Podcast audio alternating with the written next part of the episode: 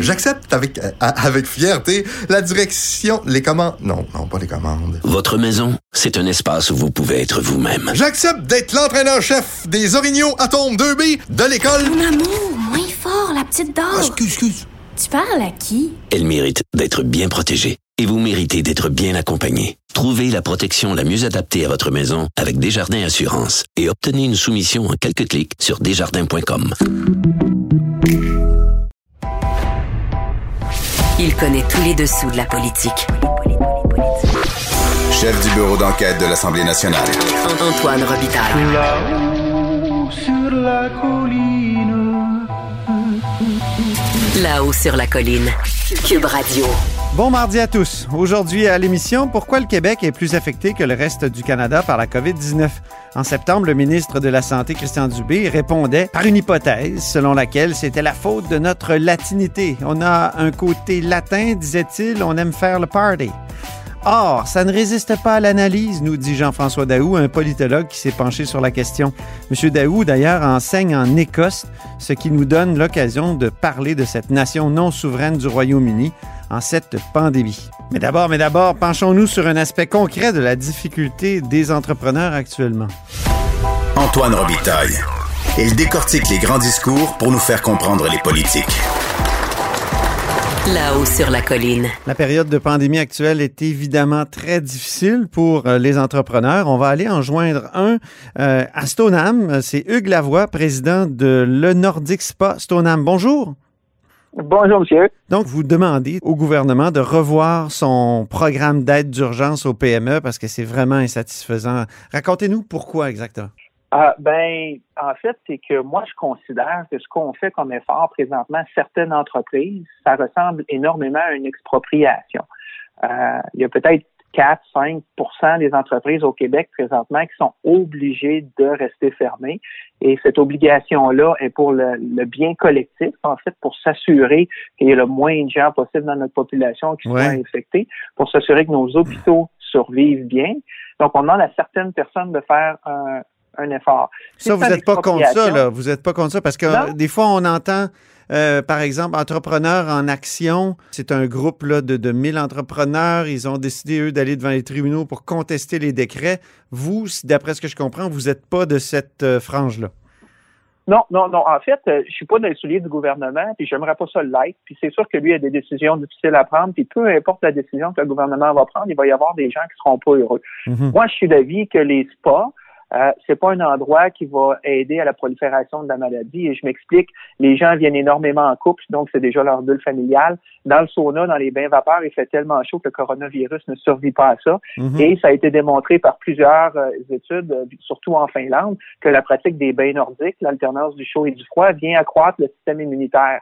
Donc, euh, ce qu'on veut en temps de pandémie, c'est d'avoir un système immunitaire fort pour que si on attrape la maladie, les conséquences soient moins fortes. Fait que ça, c'est mon, c'est- mon opinion personnelle. Mais ceci étant dit, je respecte la décision du gouvernement d'avoir décidé que les spas devaient être fermés pour le bien de la communauté. Je le respecte encore, mais en quelque part, si tu demandes à quelqu'un euh, de faire des efforts supplémentaires, ben, il faut que tu le dédommages adéquatement. Donc, Mhm. présentement, le programme qui est en place, euh, je vais utiliser une expression, mais c'est quasiment du gros n'importe quoi. Et il y a deux raisons pour lesquelles ce programme-là ne répond pas aux besoins. Euh, la première raison, c'est que c'est pas 100% des dépenses fixes qui sont euh, qui sont dédommagées. C'est une liste de certaines dépenses, puis on pourrait avoir jusqu'à 80% de ces dépenses-là. Et il y en a énormément de dépenses qui sont fixes dans mon cas à moi, qui sont pas admissibles. Ah oui. Je vais vous donner un exemple, le Ouais. Donc, moi, il faut que je continue à déneiger mon stationnement, mon, mon allée pour, pour se rendre au spot. D'un coup, j'ai un, un incendie, il faut que les, les véhicules d'urgence puissent se rendre. Puis, je peux pas laisser de la neige s'accumuler comme ça. Puis ça gèle, puis ça dégèle, puis pas entretenir mes installations. Mais le déneigement, c'est pas applicable. Moi, j'ai un logiciel de gestion que je paye tant par mois. C'est un frais fixe, tant par mois pour mon logiciel de gestion pour euh, euh, vendre des chèques cadeaux ou pour euh, euh, faire les, réservations en massothérapie. Ça, c'est pas applicable. J'ai un auto que je loue au nom de l'entreprise parce que faut, dernièrement, j'ai une pompe qui a brisé, il fallait que j'aille chercher une pompe. Donc, j'ai des frais comme ça automobiles. C'est pas applicable. Euh, tout ce qui est amortissement, immobilisation, entretien, c'est pas applicable. Donc, moi, j'ai plus d'employés. Je, mets du chlore dans mes bassins, c'est pas applicable. Pourtant, je mets du chlore pour rien dans mes bassins. Euh, j'ai des pompes qui brisent, c'est pas applicable. Donc moi, quand on a fait la liste, j'ai fait la demande au programme, quand on a fait la liste, on s'est rendu compte qu'il y avait à peu près 40% de mes dépenses fixes qui étaient des dépenses qui étaient admissibles. Les autres ne l'étaient pas.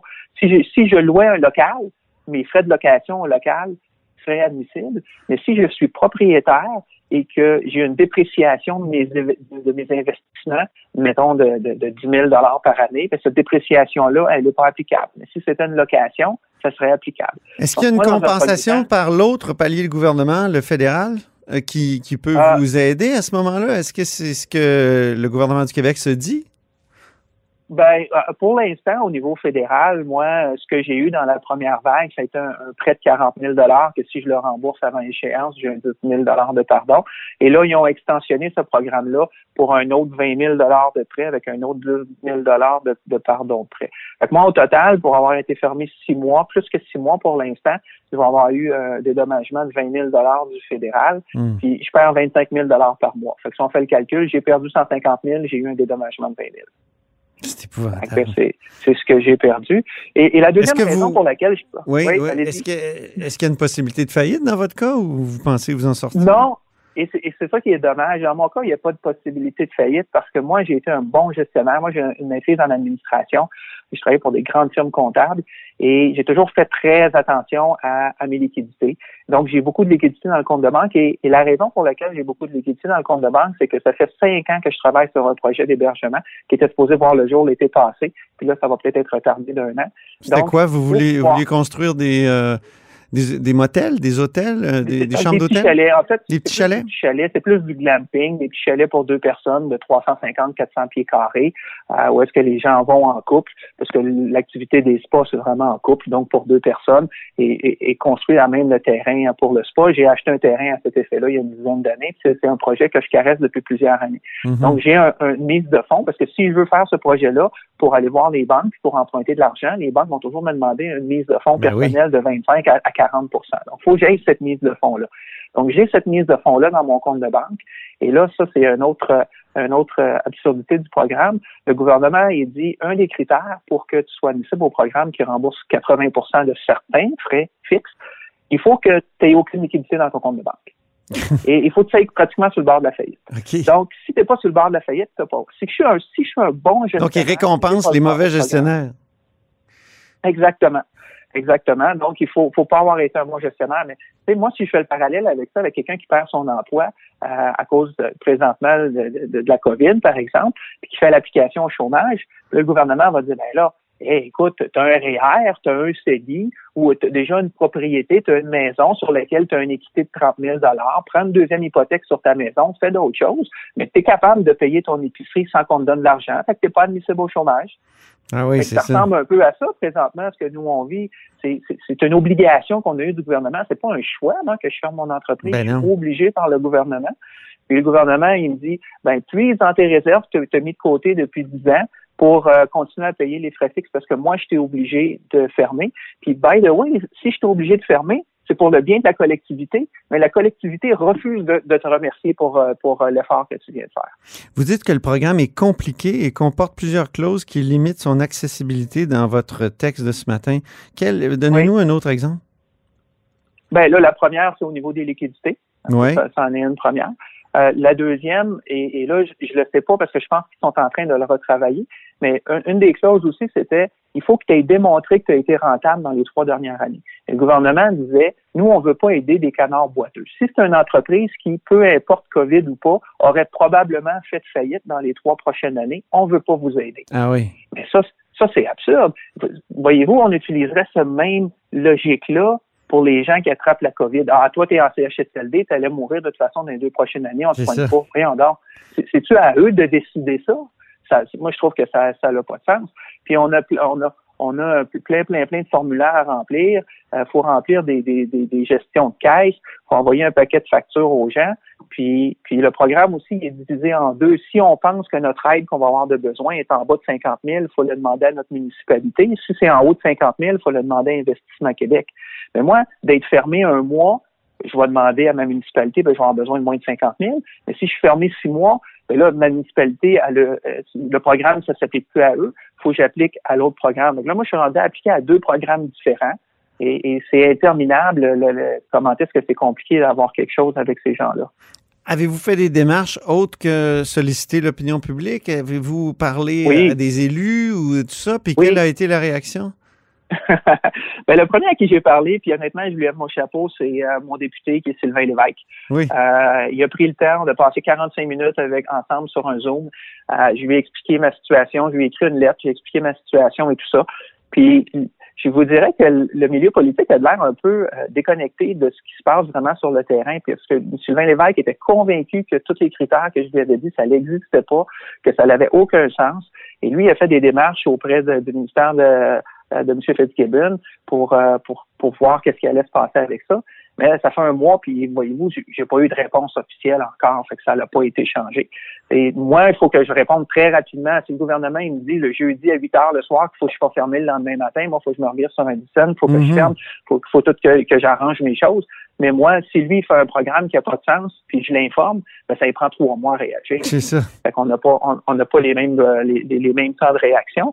Et j'ai aussi envoyé cette, cette lettre ouverte-là qui, qui a été publiée ce matin. Je l'ai envoyée au premier ministre avec euh, copie à, à M. Fitzgibbon, à ma la ministre de- du Tourisme et au ministre de la Santé.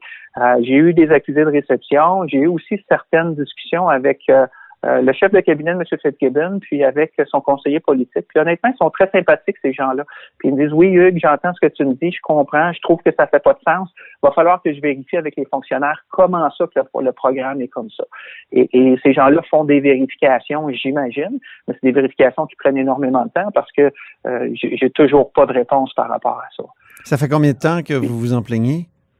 Ah, Ben, ben, avant que j'écrive des lettres euh, officielles, euh, je m'en plaignais depuis en fait depuis la première vague. Je trouvais, tu sais, dans la première vague, les spas, nous, on a été fermés 16 semaines. Il Oui. y a plusieurs industries qui ont été fermées juste 5 semaines. La construction, juste 5 semaines. Les quincailleries, zéro. Les épiceries, zéro.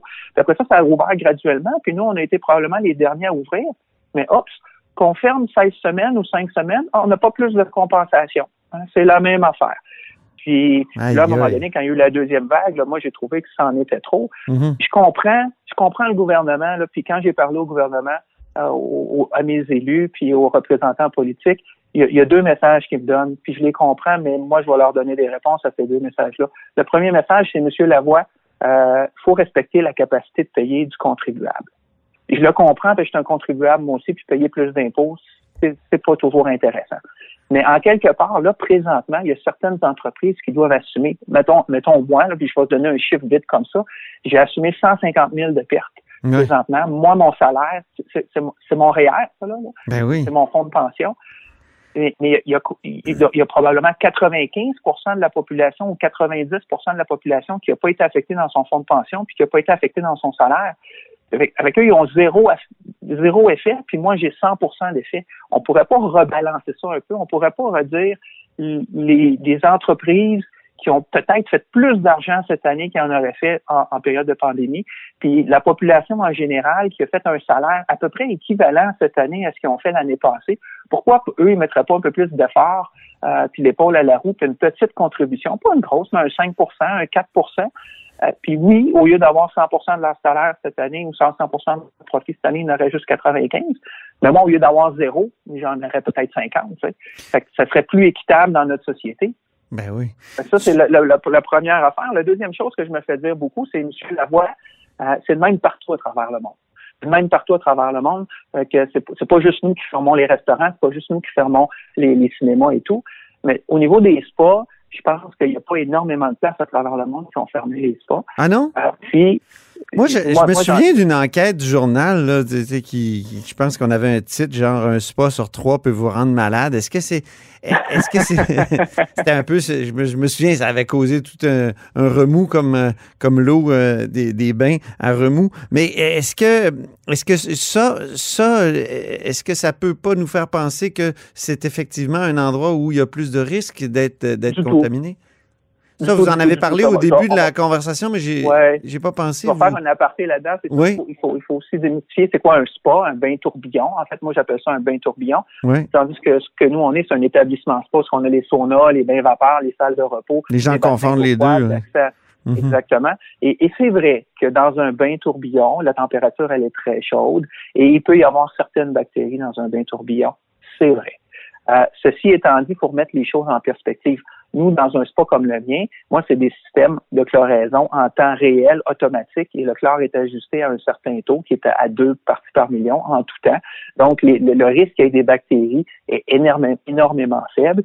Et je vais mettre un, une deuxième bémol à tout ça.